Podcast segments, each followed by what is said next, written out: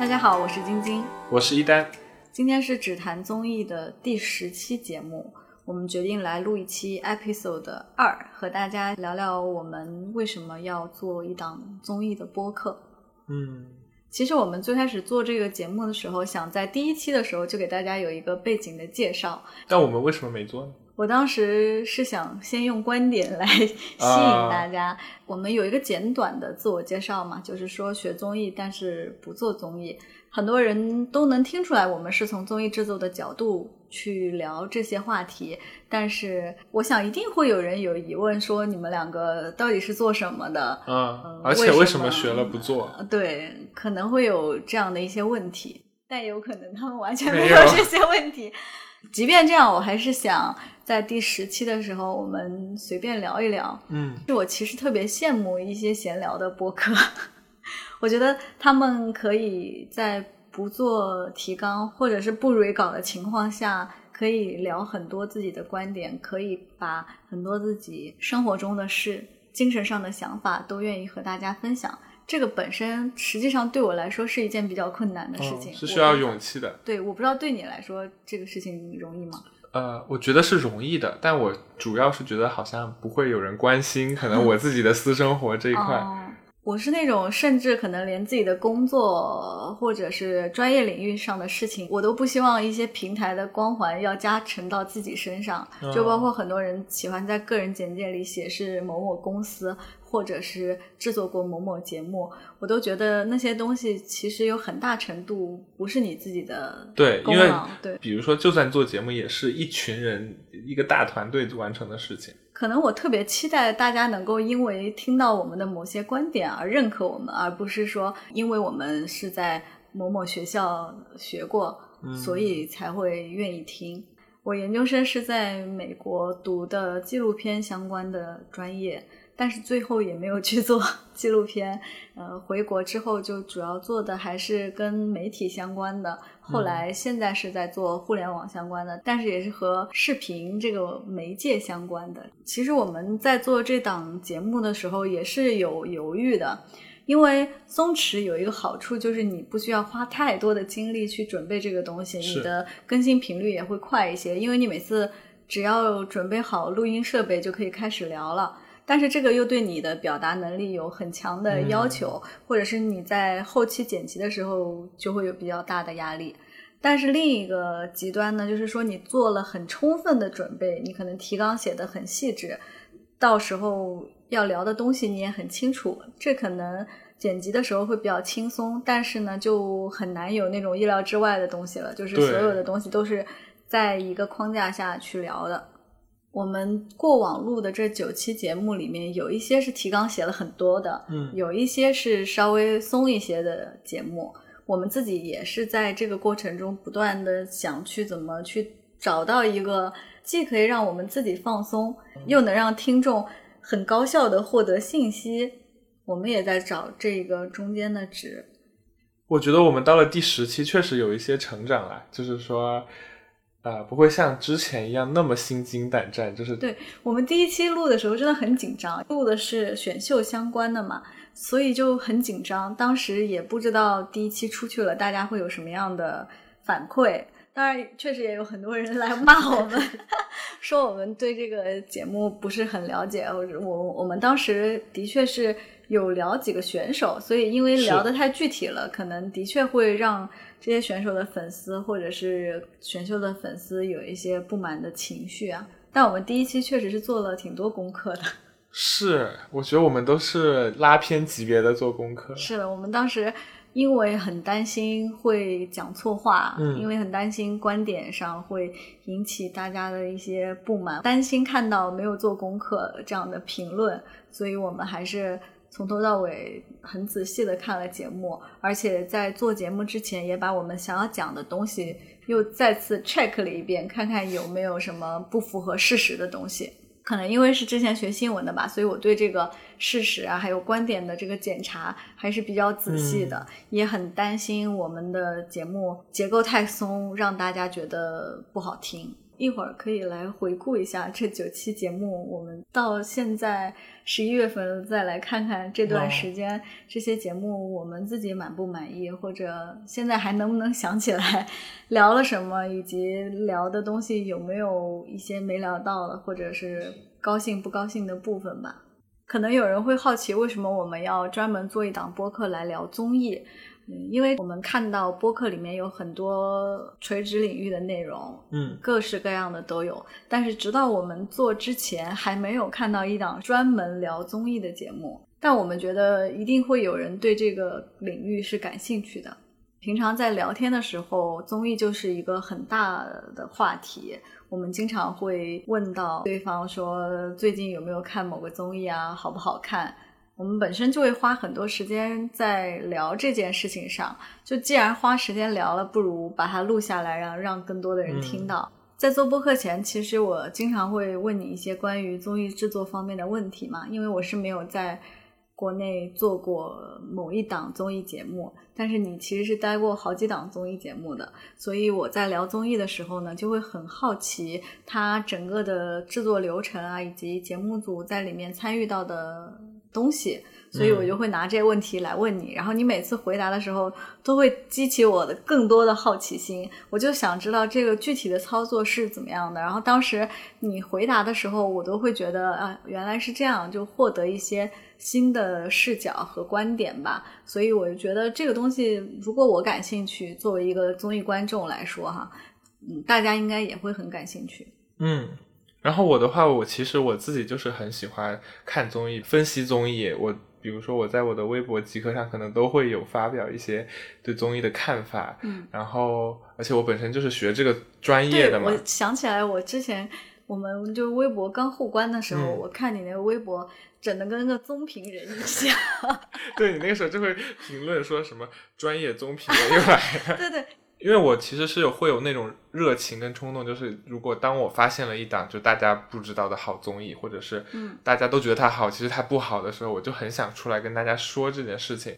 而且我为什么会选择在微博上发呢？因为我本身是学这个的，然后我们是这样子的：大一的时候是大家都是叫文艺编导，然后大三的时候分方向，可能我选了综艺节目编导，然后我们班大概有二十个人会分去那个是自己选的哈。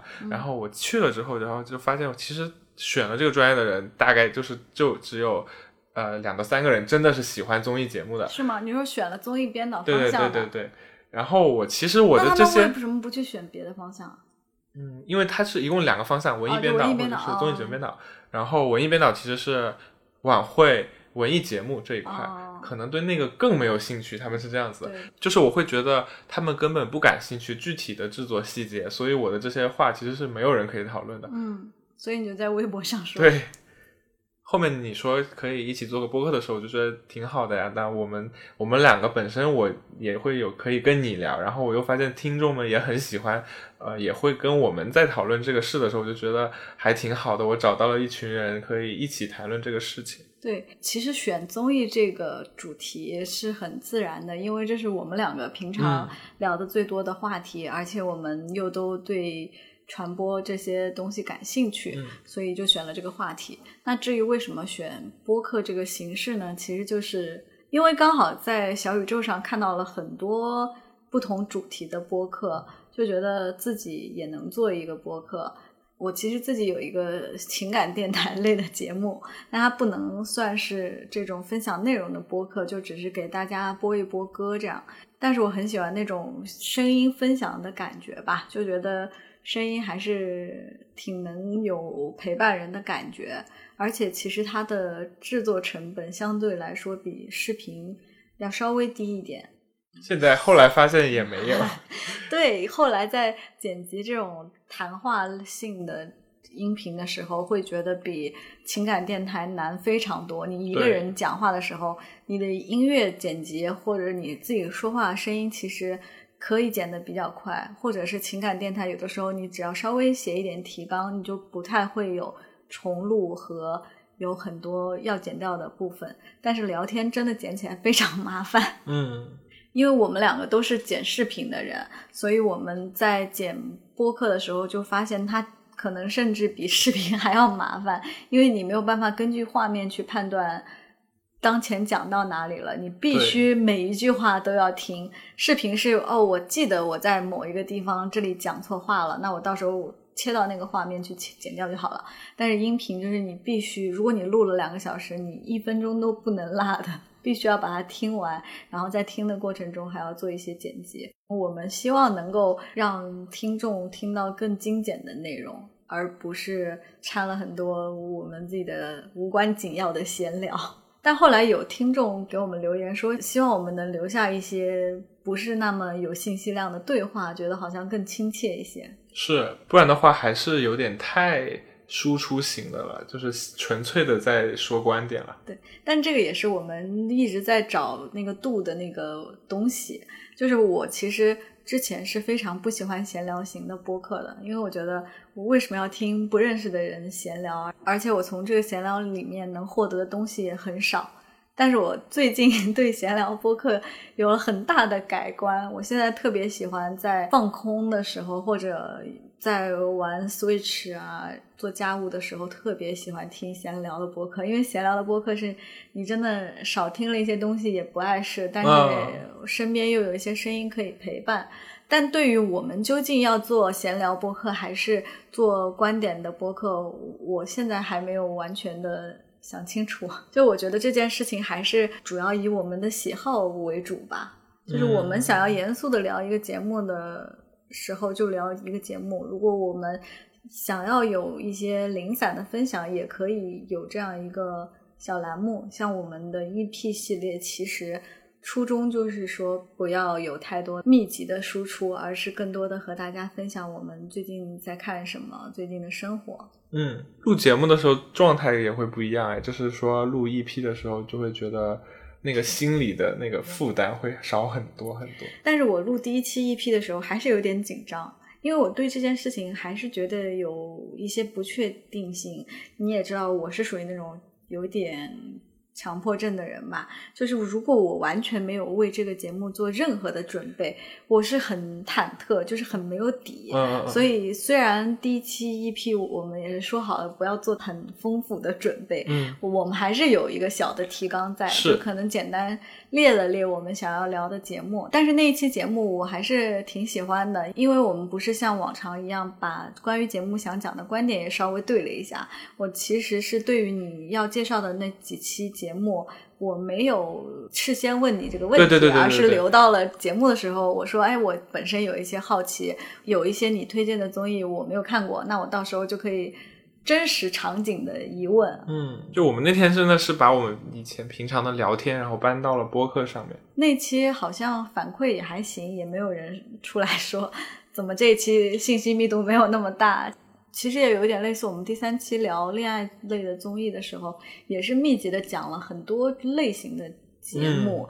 那其实有的听众可能就是喜欢这种覆盖面积比较广的推荐，他可能不需要多具体的信息去讲这个节目，只要他那个概念是吸引的，他就会去看。刚刚你其实聊到自己是学综艺编导方向的嘛，所以你是完完全全是的确是在学综艺的。而且你跟我不一样，你是做过综艺的。我是毕业以后，可能只是和媒体相关，并不是完全和综艺相关。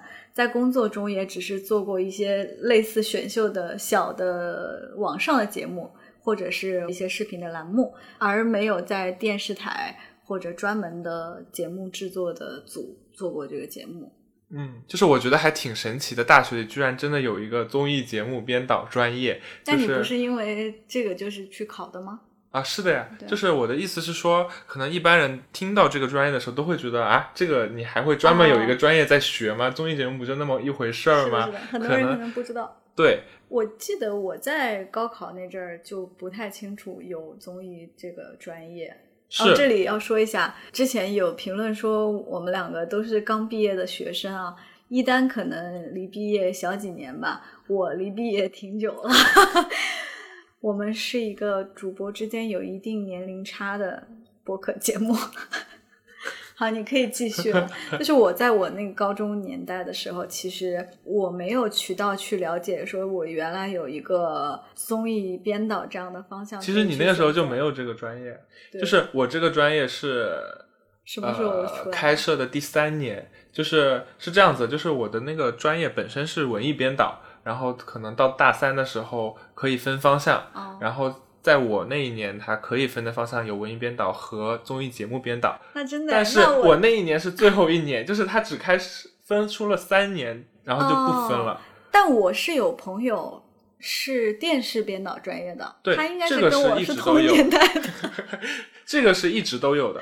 我是上大学认识的朋友才知道，原来中传还有这个啊编导相关的哦专业。我当时也是对编导这个职业没有概念的，嗯听他说我才知道，哦，原来节目是有编导的，而且编导跟导演又不太相同，就编导要做一些前期的准备啊，然后要跟节目，甚甚至还要跟艺人。当时我也是从他那里就打开了一个新的世界。在那之前，我对综艺节目制作真的仅限于在节目里看的那些对对对，对你刚刚不是说电视编导嘛？嗯就是对中传来说，可能呃编导方面就是电视编导和文艺编导。文艺编导哦就是晚会啊、节目这些，然后电视编导就是新闻，呃，记者这样子。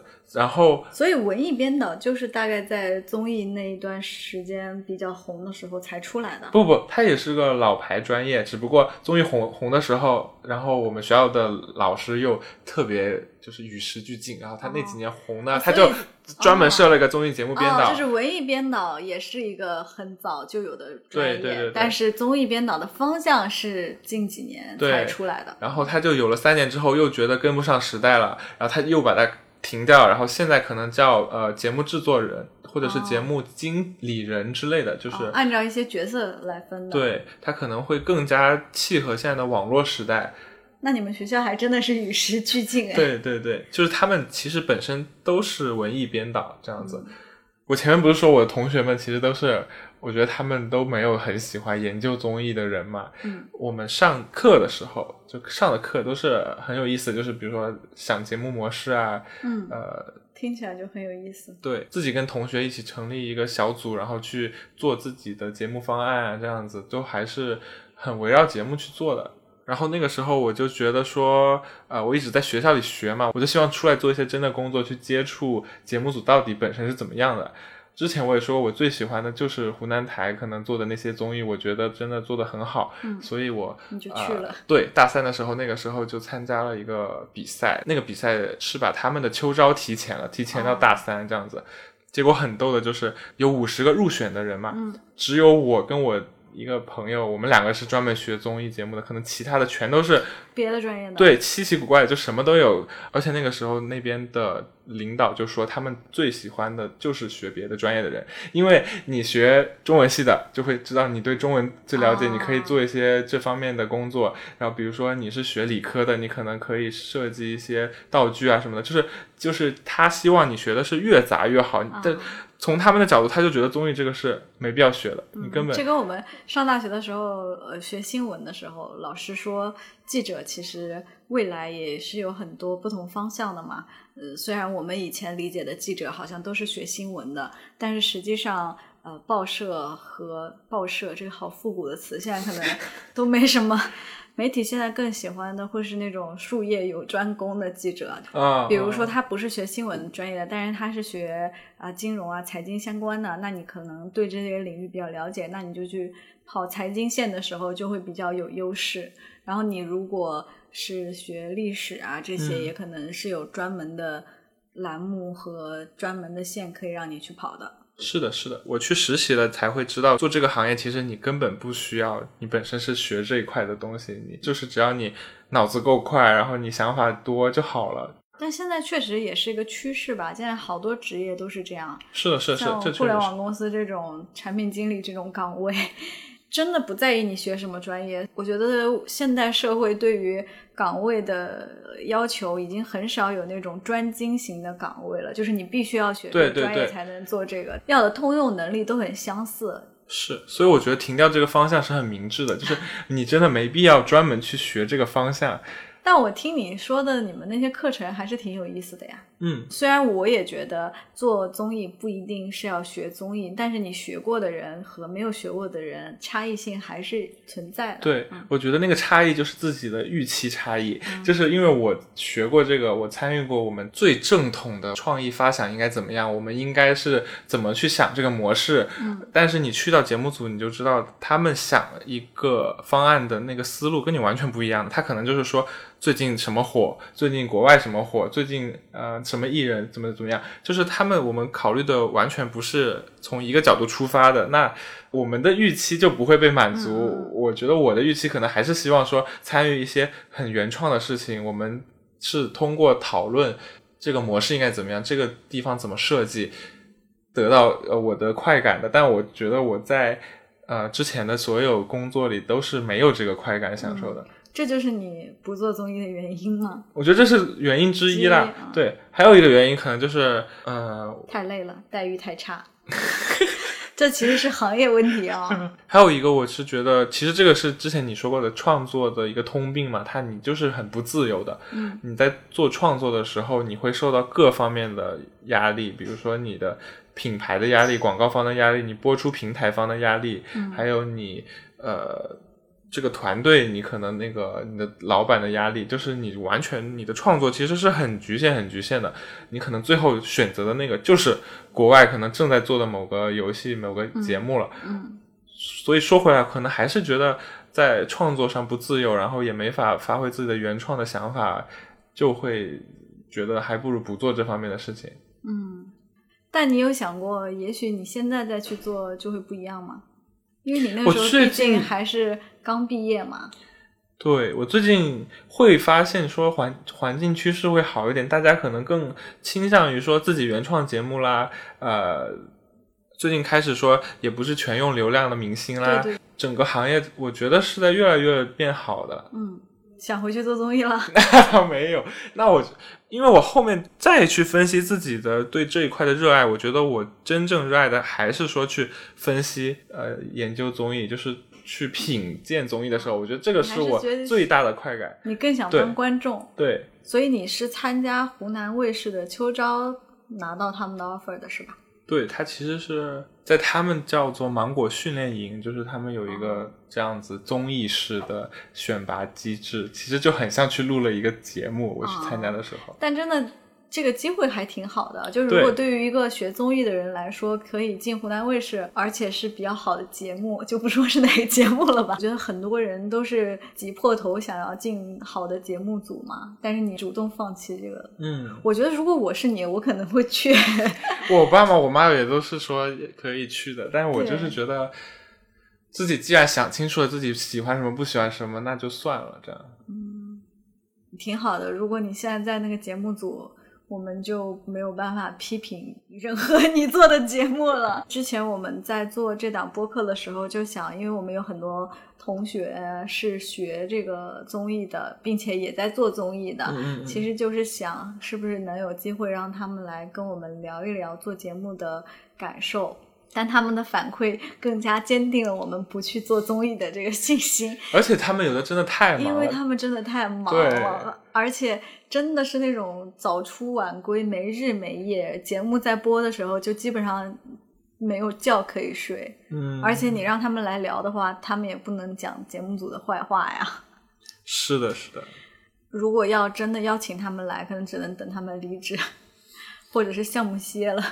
我觉得是我真的体验过了录节目到底是个什么状态，所以我会更加觉得节目是一个嗯很难做的东西，就是它是一个其实花费了大家好多心血做出来的一个作品，嗯，所以会更加希望它呃是一个更加原创的、更加饱含了大家的心智心血的，而不是一个就是前期全部都是抄袭的。那最后你熬这些夜，那为了什么呢？对，很多制作组的人可能像你之前说的那些同学一样，也可能综艺对他来说只是混口饭吃吧，所以他不在意这嗯到底是一个抄袭的节目、还是原创的节目。但真的不论它是一个口碑怎样的节目，所有节目组的人真的很辛苦，就是基本上都是在熬夜做这些，送神之前都是睡不了觉的。不过我在湖南台那段时间，最好的感受就是觉得，哦，大家都真的是很喜欢做这一块事情的，就是那那边的人真的是热爱这个事情，然后每天谈论的也都是这些事情。对，可能你能被选中，也是因为你是班里少数几个真的热爱这个事情的。所以我觉得，为什么湖南卫视做的稍微好一些，也可能是这个原因吧，就是他们里面的人真的有一些是想把这个事情做好的。嗯。怎么又变成湖南卫视的广告？虽然你没去湖南卫视，但你我们永远在夸 他。第四期节目在说《极限挑战》抄袭《新西游记》的时候，说了很多湖南卫视内部的那个原创流程什么的。当时还有听众说，我们确实。但我其实是个浙江人，应该给湖南卫视打钱啊！你是个浙江，就是我都没有怎么提浙江卫视，因为浙江卫视太令人失望了。这样说会不会被骂？因为浙江卫视真的现在好几档节目，我就不说是哪个导演了，真的是吃相难看。对，现在我们录了九期节目，其实没有特别的说去骂某一个节目或者节目组啊，只是说，哪怕是演员请就位这种一直在。搞热搜的节目，我们也是觉得他在节目制作角度有一些可取之处，并不是说完全的，还是对他们的能力肯定了的。对，但的确看到现在，就觉得他们真的是绕在那个热搜的套路里面出不来了，就是没有一些新鲜的东西，挺可惜的。因为节目制作的还挺好的，为什么不把这个精力放在好好的做节目上呢？决定做这个播客之后，其实还是挺快乐的。尤其是前几期录完，我们都是虽然刚开始都很紧张，但录完都是开开心心的。嗯，而且节目时间越录越长。在录之前，我们对于节目的时长有一个心理的预期，我们希望自己的节目大概是四十分钟左右的。因为之前听播客的时候就看到。好多节目都是两三小时，就像现在的综艺节目一样，特别的长。我们觉得好像时间长就会给大家带来很多的收听压力。嗯，但是后面录节目，我们也是越录越长。最开始是很担心分量不够，但是后面就是有的的确是没聊完或者没聊尽兴，就想要继续聊下去。我觉得一个小时也还可以接受吧。现在希望大家不要听的不耐烦就好了。因为其实长了，对我们来说，我们的剪辑时长也变得更长。对，做这个播客还有一个心态吧，因为看到太多其他类型的内容产品被一起在讨论，嗯，电视剧啊、电影啊，但是就是没有人专门的来聊综艺，好像综艺总是被大家认为是一个。茶余饭后无关紧要的一个话题，很不值得拿来讨论，不是一个有文化性质的东西。综艺从来都是大家讨论的一个影子，就是他可能这个一出来这个综艺，大家就把这个他把这个话题炒热之后，可能大家都去聊这个话题周边的事儿了。对对对，为什么我们说觉得综艺是被低估的艺术？其实我在最近几年关于很多事物都有这样的体验，就是很多之前自己认为。看不上的东西，其实只是因为你对它不了解。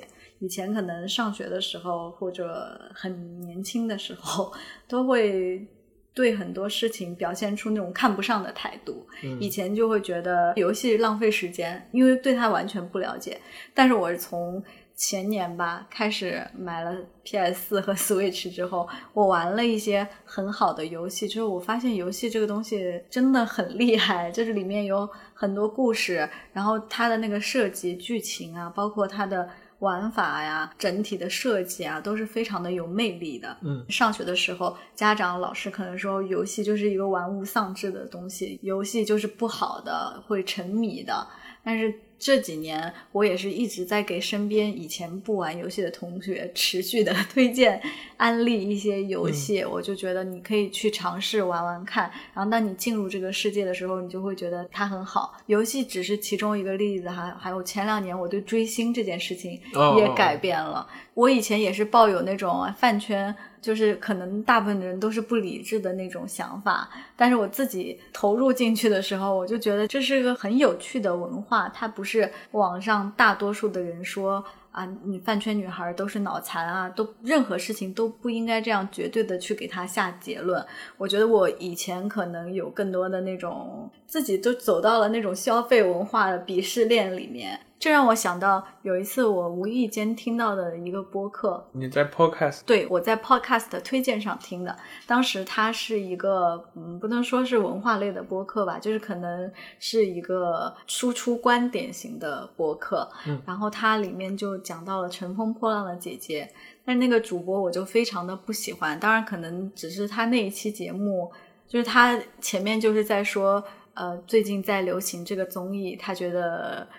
自己的听众应该有品位，不会去看这样的综艺节目。我就觉得你有什么立场去判断有品位的人就不会看综艺或者不会看某些流行的节目？我觉得可能他只是随口说这样的话，我大家也不应该因为播客主播说的某一句话去骂他或者怎么样，这个也是我反对的。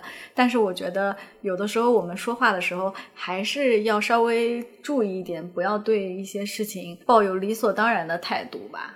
嗯，他那句话就是一拍一棒子打死所有人，就会明显觉得他对这个节目是带有偏见的。对，而且我在网上也会看到一些言论，就是说觉得看综艺是浪费时间啊，不如去看电影、看电视剧。当然，好的电影、好的电视剧也值得看，那为什么好的综艺不值得看呢？好像综艺这个品类在。出身上就是比别的东西差很多，我觉得不是这样的。因为你回忆一下，在成长的这个过程当中，印象深刻的综艺陪伴你度过艰难时期的综艺也是挺多的。比如，我就觉得我大学的整个大学时代都是在《康熙来了》的陪伴之下度过的。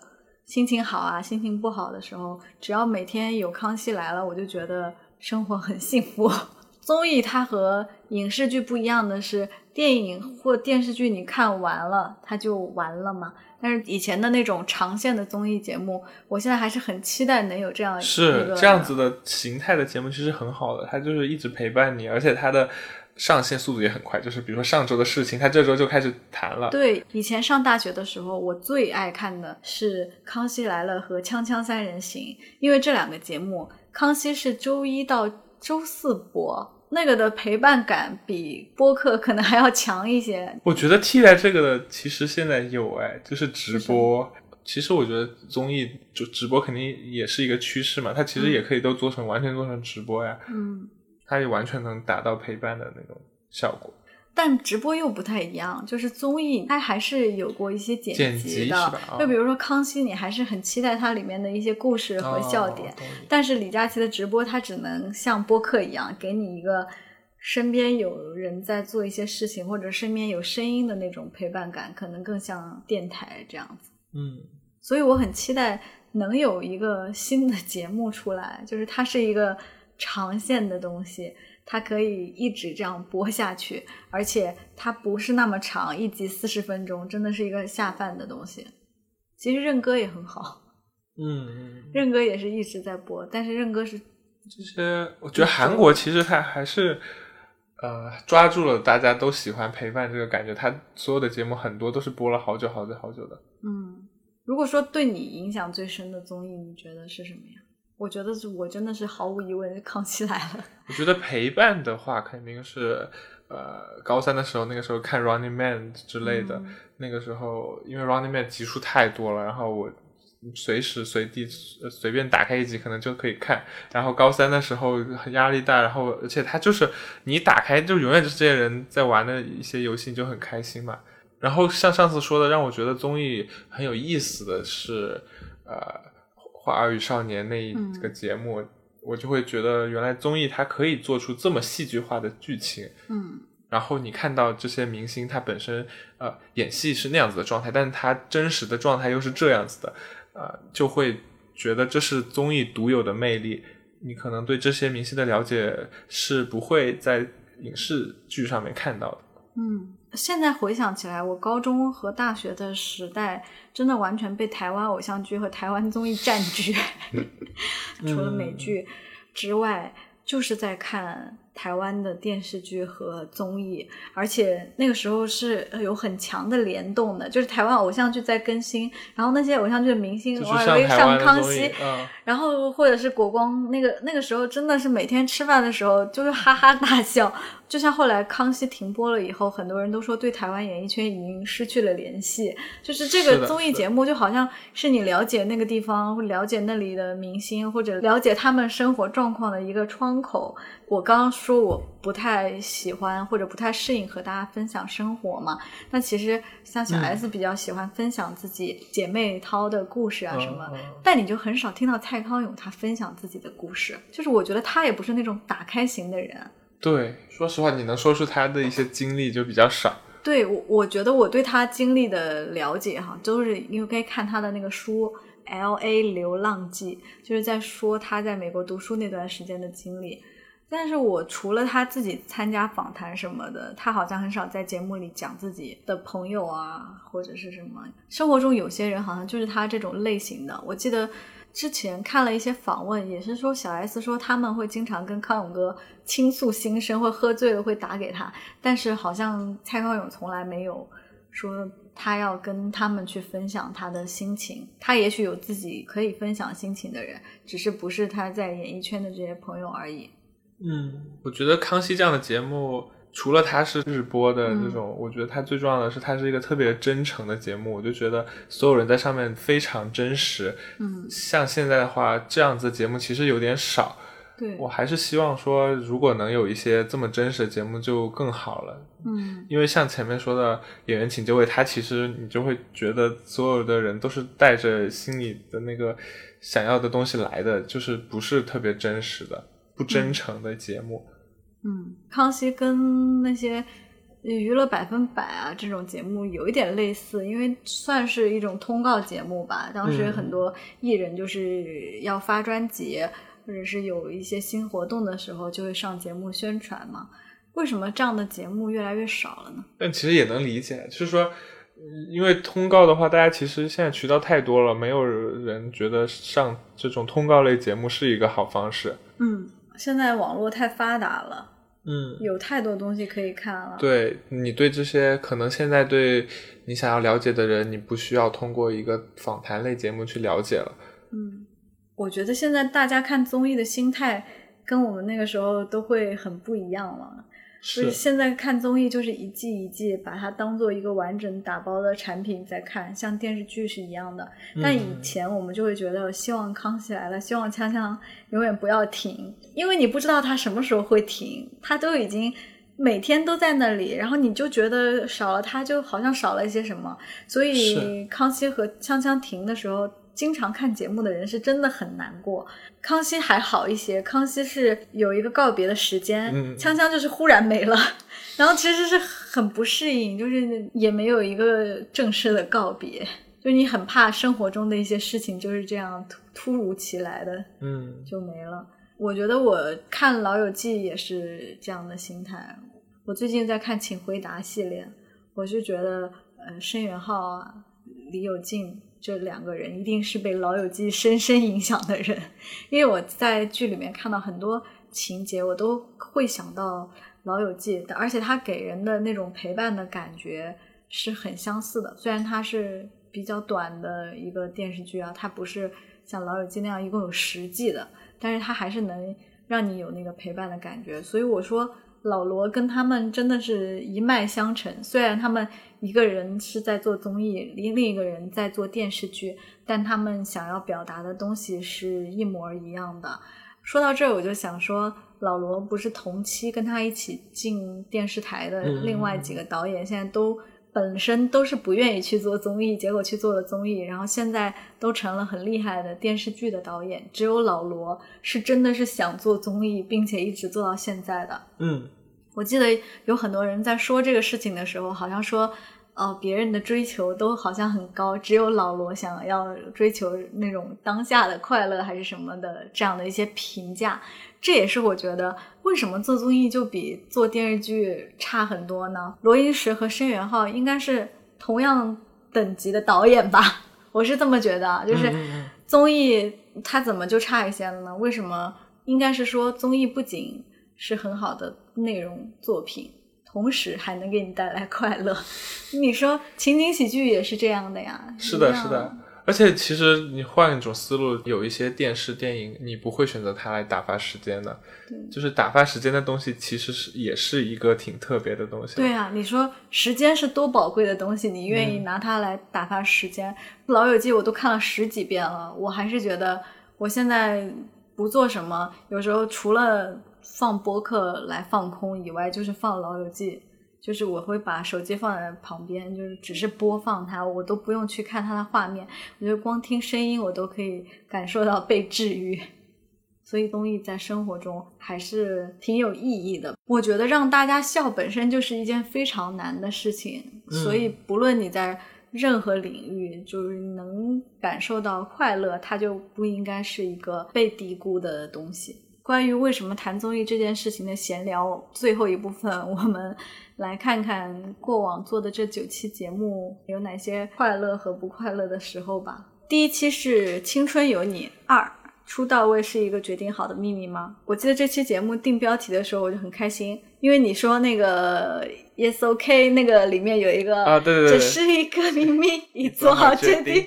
我说，哎呀，我们就应该定这个为标题，出道位是一个决定好的秘密嘛。我当时觉得，作为第一期真的很好，发出去的时候还是挺期待大家的反馈的。嗯，所以特别感谢小宇宙，是 在我们节目就是第一期就让被大家看到了，还没有在 iTunes 上架的时候就被大家看到，而且有很多评论。对，虽然也有很多人来骂我们，但是我们真的很开心。刚收到一些觉得我们说的不中肯，或者是说呃没什么观点，或者说我们没什么新鲜内容的评论的时候，还是心里会小小的有一点生气。但是现在看来真的是完全无所谓。我是觉得好的声音、坏的声音，只要有反馈。就挺不错的，可能很多人会觉得，对创作者来说，呃，被骂是一件挺打击的事情。但是我觉得，只要你对自己的内容足够有信心，我觉得我们说了自己想说的，你骂是你的观点，我觉得只要不做人身攻击，都好说。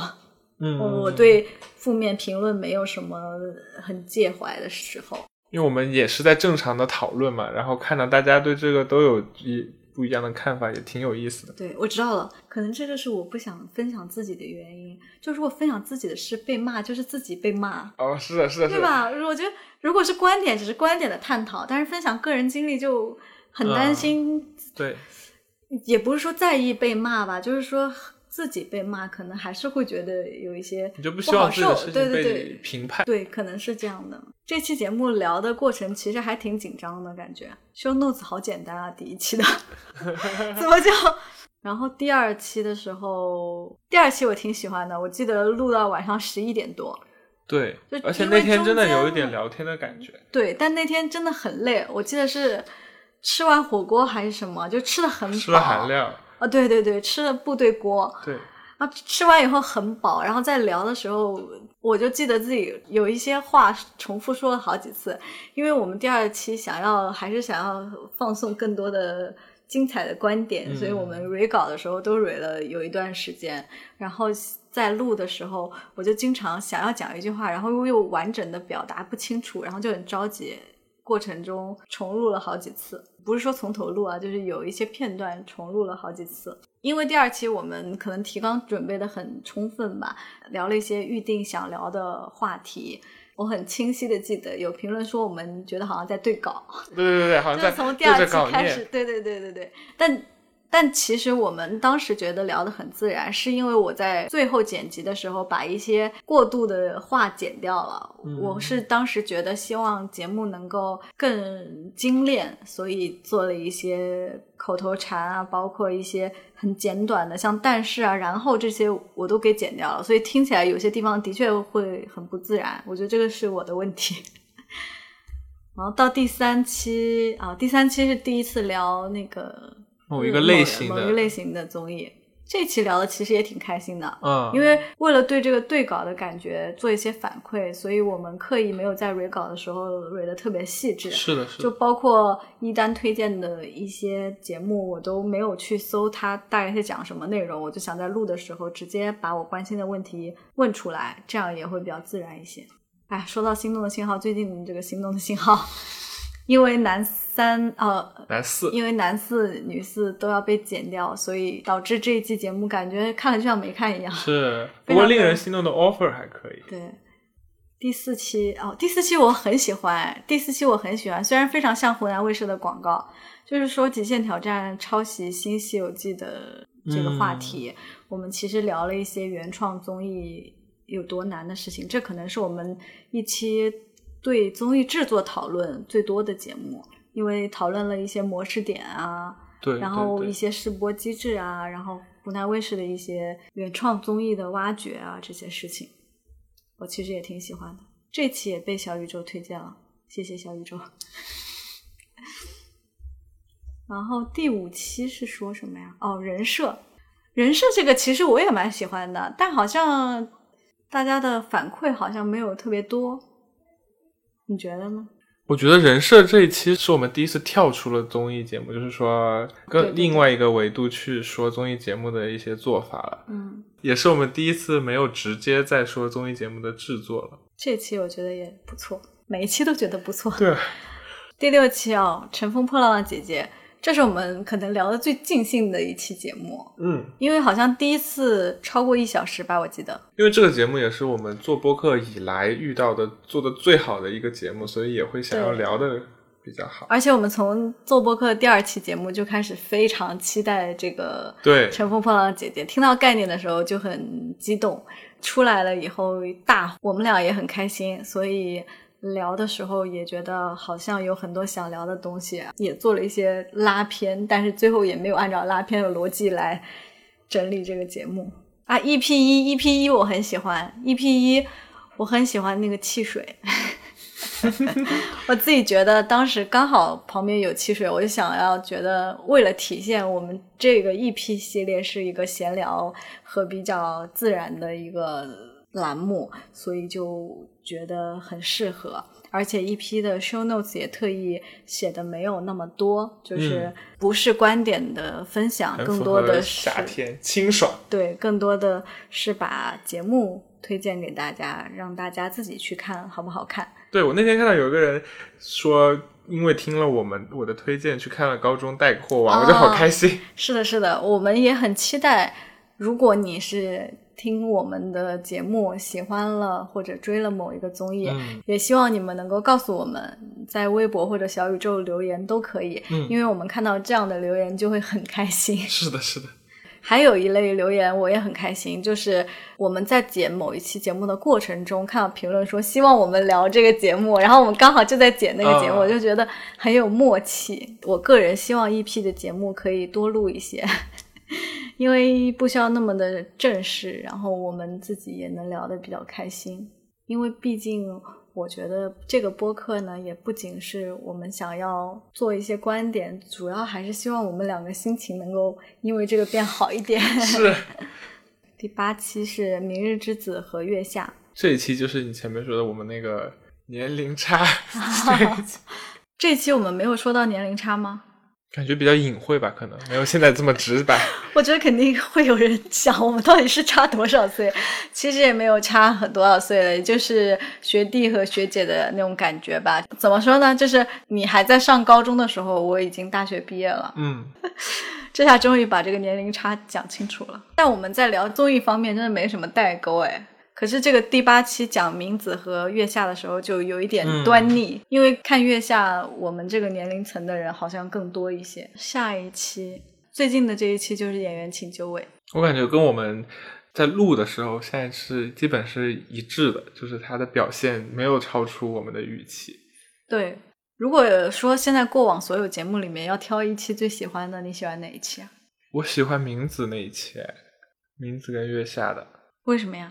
我觉得那一期我们是真的有在交流彼此，比如说我在说月名字，你在说月下，然后我们互相对这些有一些提问和理解的输出，觉得还挺好的。这期应该是没有被推荐，但是评论很多，我记得、嗯挺意外的。我当时以为是说我们给了大家一个选项嘛，就让大家去选啊这个，我是在看名字还是在看月下，一个是一或二的选项。嗯我以为是因为这个原因。其实我们有别的节目也给过这个问题，但是嗯并没有那么多人来参与。是，我觉得可能本身还是这两档节目确实看的人也比较多吧。上一期讲演员请就位的，其实也想要和大家分享一些问题，想让大家说说综艺节目里面的冲突嘛。嗯但可能这种话题呢，大家参与起来就比较门槛比较高吧，可能一时想不起来，或者是想起来呢也比较难描述。是的，是的。所以那一期的评论，我看小宇宙上也没有特别多，大概不到二十条吧。其实我非常羡慕那种就是动辄就九十九加的节目，不管是闲聊的节目，还是嗯讲观点型的节目，我觉得对于创作者来说，呃，虽然可以不在乎大家讲什么，但是还是很期待看到大家的讨论。是的，是的，是的，也不想只有我们两个人在这里聊这件事。对，而且我们俩真的是很不在意差评的人。对，就是第一期节目上的时候，好像还有一些心情上的动摇，就是说看到差评的时候说：“哎呀，怎么办？又有人骂我们了。但是那种感觉不是说那种很生气，我觉得我们可能有时候这点心还挺大的。嗯，要我挑，我好像真的挑不出来说哪一期最最最喜欢。哎，嗯，我觉得可能是 EP，我自己很喜欢那个夏天的感觉吧，我自己都听了两遍吧，大概。哦就是虽然剪辑的时候我已经听了很多遍了，但是我还是很喜欢整个节目夏天的感觉，所以我也是很希望 EP 这个栏目以后可以有更丰富的内容吧，我们也能更自然，也可以逐渐和大家分享一些自己生活上的事情。好了，那这期节目最后还是照例说一下这很综艺的瞬间吧。你最近有没有？最近很综艺的瞬间，我觉得就是因为我最近在拍短视频嘛，然后呢，我录了一个那个，我就在家里，然后搭了一个那种直播间的那种感觉，哦我就觉得我好像在录一个极限那个。极限成为主播这样的一个节目，因为我那个时候楼上呢又在装修，然后有两个地方在装修，然后我还得自己跑去这家去那家，然后跟他说先能不能等我半小时不装修，然后我就录半小时，我就是感觉在对我的一个考验，就是一个很极限生存的一个职场节目的感觉。做那个短视频的账号也跟做节目差不多，我觉得，因为你要想做什么样的话题啊，然后大家反应怎么样啊，能不能有好的效果啊，这些。身处互联网公司，但感觉还是在做，综艺相关的事情策策划想法，我觉得还蛮好玩的。嗯。你呢？我的不能算是最近吧，就是前阵子去上了开放麦，第一次。啊、哪里的？厂牌就不说了吧，但是是一个售票的开放麦，虽然票价不是很贵，但是还是有一定的压力。我对单口喜剧圈不是每个人都那么的了解嘛，我去的时候还是有很多演员不认识。但是我回来以后，在看一些单口演出的海报的时候，就经常看到我那天开放麦碰到的人。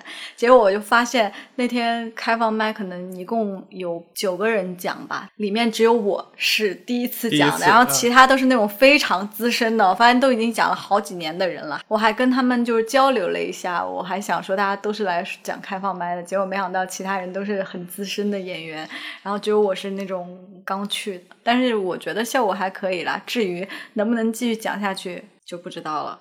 这也是我不愿意分享个人事情的原因，就是我一旦把这件事讲出来以后，可能别人就会监督我。就是我跟别人讲了这个事情，就会有人来问说：“哎，你下一次上开放麦是什么时候啊？你是不是打算继续做这件事情啊？”我很怕这种外界的压力。我当时感觉很综艺的瞬间，就是我在那个开放麦的后台。也不是说后台吧，就是那个场地，就是演员们不在讲的时候，就会偶尔聊聊天什么的。我当时就觉得很像那种脱口秀大会的后台，虽然我不好像旁边有很多摄像机。对对对，因为我当时就听到有两个还就挺资深的演员就在说最近写不出来稿这件事情，嗯，他们都挺好笑的，而且在北京感觉也讲了有一阵子了，我就感觉他们很痛苦。上开放麦的时候，也会听到第一个上场的演员真的是非常冷，嗯，就是场子完全没有热，观众也没有反应，但我觉得他真的是应对自如。后来有一次我买票去看一个脱口秀的演出，也是同一个演员，我就发现哎是那天晚上冷场的那个演员，但那天就是他讲的段子也都差不多哦，就很热，然后观众就很享受。我当时就觉得啊，原来确实会有这样的情况，就是即使你是相同的内容，可能你一点点状态不一样，以及观众有一点不一样的话。当时的反应就会差很多，这个是我觉得很综艺的瞬间，好好玩的。其实还有一些蛮好笑的事情，以后有机会再分享吧。希望我能愿意分享。对。哦，刚还说要聊一下最近看的什么综艺。嗯。其实我知道很多人想让我们聊那个《说唱新时代》，但是因为那个节目时间太长了，我们两个都没有看完。对。就还属于在前几期那挣扎，还没有入戏。是是是是。所以我们就一直没有聊，然后最近就是在看《新西游记》啊，看《心动信号》看完了，不怎么好看。心动的 offer 还可以。对，看了前才第二期，第一期。对，第二呃第一期。嗯。然后女儿们的恋爱也还行，但是那个张豆豆那一对，我就是每次都是不看的。对，还有《幸福三重奏》我也没看，其实前两季我都看了，这一季还没开始看，不知道会怎么样。倒确实很想聊一聊女儿们的恋爱，看我们看的过程中会不会有想聊的吧。嗯，今天在录节目之前，我们还想了一下对未来这个播客的预期啊。其实第十期也不是什么大的事情，我们单纯只是最近确实也没有特别想聊的节目，然后就想和大家聊聊我们这个播客的背景。如果大家感兴趣的话，想让大家听一听吧，也是一个尝试。说到对未来节目的期待，我们可能会请一些嘉宾来做客。嗯，之前其实是想要找一些业内的朋友，在做综艺的朋友，但是因为他们实在是太忙了，而且如果在节目组也的确不太好说一些节目内的事情。之后可能邀请的呢，都会是跟我们两个是一类人，就是他们呃做过综艺，但是现在不做了。对，或者是在做综艺的可以匿名来聊一聊。对。然后，如果有可能的话，我跟晶晶之前一起玩了《新西游记》里面的游戏嘛？对，我们还剪了一个视频放在微博上。对，如果有可能以后我们的听众壮大了，我们可以一起出来玩游戏。我觉得这就是一个这很综艺的一件事情。对，呃，我也希望我们之后，如果听众对某一些节目是真的很喜欢，比如说你是《康熙来了》十级学者，嗯，其实我们也想要邀请一些听众一起来聊综艺，甚至以后呢，也期待可以。和大家一起看综艺，对，如果有条件的话，是的，是的，我觉得我们大家一起看，肯定那个氛围会很好。嗯，但这些都是对未来的一些畅想啦。第十期现在还刚刚开始呢，希望我们能把这个事情坚持下去吧。嗯，最后还是要非常感谢所有听过节目的大家，也非常感谢小宇宙和 Podcast 之前的一些小小的推荐，我们就觉得作为新人播客就很荣幸。好官方的感觉，也也没有拿什么奖就开始讲这些话。谢谢。对，但真的是很感谢了，发自内心的感谢。尤其是每次发完节目，看到听众的评论，都会觉得很开心。是。好，那就这样啦。希望大家可以继续听我们的节目吧。如果有想要说的话，都可以在微博或者小宇宙上给我们留言。也希望大家可以在 Podcast 上给我们打分。如果不满意的话，就不要打分了。这期节目就是这样啦，我们下期再见，拜拜。哎，我突然想到，我们好像是第一次白天。对，就是那个感觉完全不一样，就是觉得那个神清气爽，完全没有一天工作完了的那种感觉。对，我觉得我们以后就应该周末录节目。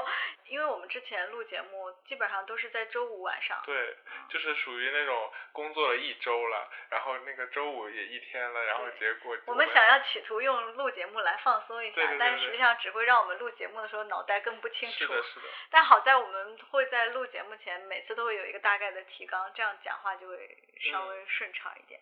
今天我们其实可以说是完全没有提纲。对。但我们也是稍微想了一下自己要说什么，可能我期凑合听吧。走，My God。